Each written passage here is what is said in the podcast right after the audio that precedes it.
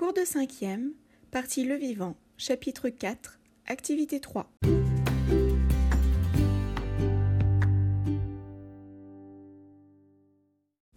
Bonjour à tous, j'espère que vous allez bien. Lors du dernier cours, nous avons découvert que l'information génétique déterminant les caractères héréditaires était présente sous forme d'ADN, acide désoxyribonucléique, soit de manière diffuse dans le noyau, comme un sac pour le protéger, soit compact pelotonné en chromosomes. Imaginez qu'un chromosome d'ADN soit une pelote de laine.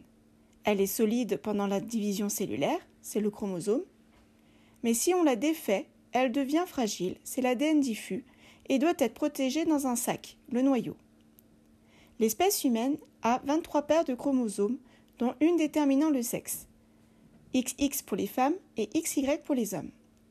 Certains individus sont mieux adaptés à leur environnement grâce à leur information génétique. Ils sont capables de se multiplier sans passer par la reproduction sexuée et transmettre leur caractère adapté à l'environnement. Cela nous amène à la question comment un phénotype adapté peut-il être maintenu au cours des générations?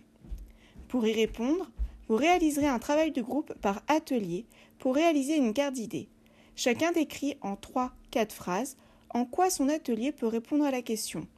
Vous vous mettrez ensuite en groupe contenant chacun un expert de chaque atelier.